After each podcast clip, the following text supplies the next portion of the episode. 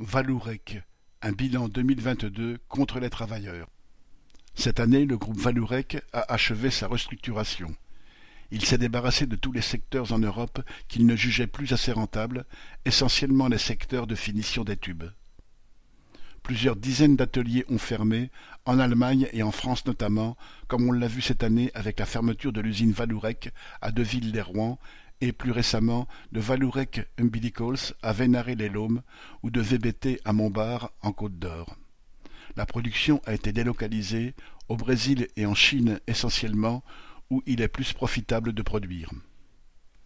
Depuis la guerre en Ukraine, Valourec, comme d'autres groupes capitalistes des secteurs de l'énergie, investit en Europe dans les énergies renouvelables et a décroché récemment des contrats substantiels dans le solaire, la géothermie ou l'hydrogène.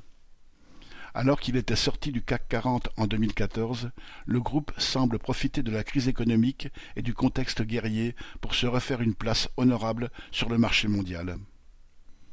Malgré la crise économique, le groupe Valourec s'adapte et en tire même profit.